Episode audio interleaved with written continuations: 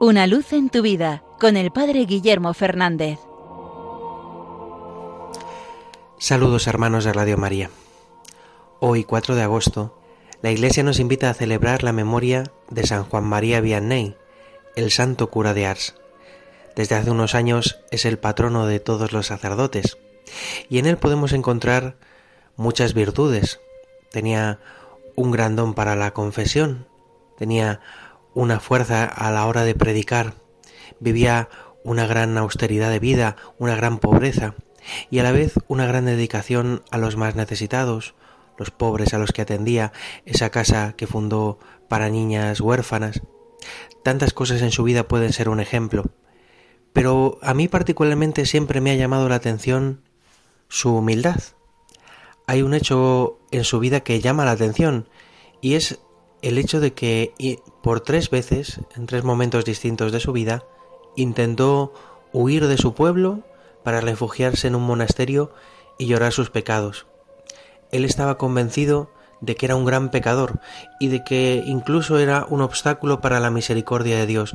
Por eso pensaba que era mejor huir de su pueblo para no hacer daño a la gente.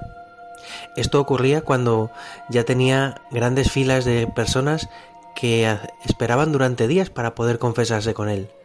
Todo el mundo veía la santidad del cura de Ars, todo el mundo veía en él el reflejo de la bondad de Dios, pero él, cuando se miraba a sí mismo, veía más su pecado, su indignidad.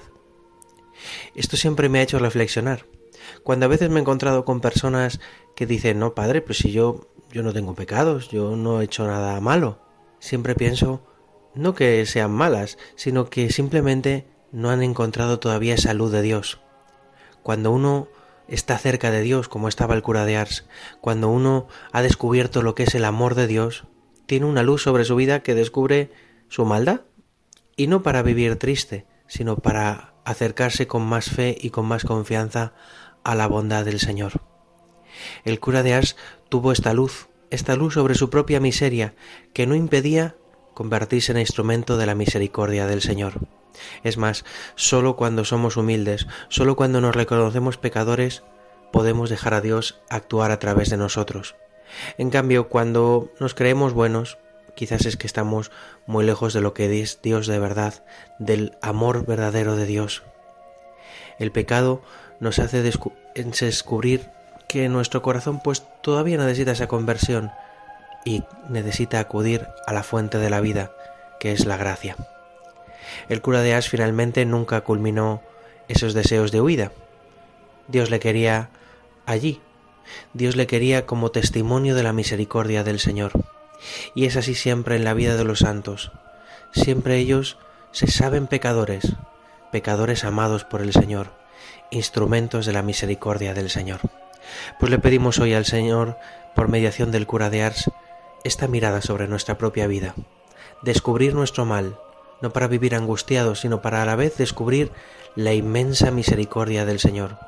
Señor, somos pecadores, pero sabemos que tú nos amas, que tú nos llamas, que tú eres capaz de sacar bien de nuestro mal, que no dejemos de acudir a ti y desear amarte en cada instante de nuestra vida, como te amó el santo cura de Ars. Una luz en tu vida con el Padre Guillermo Fernández.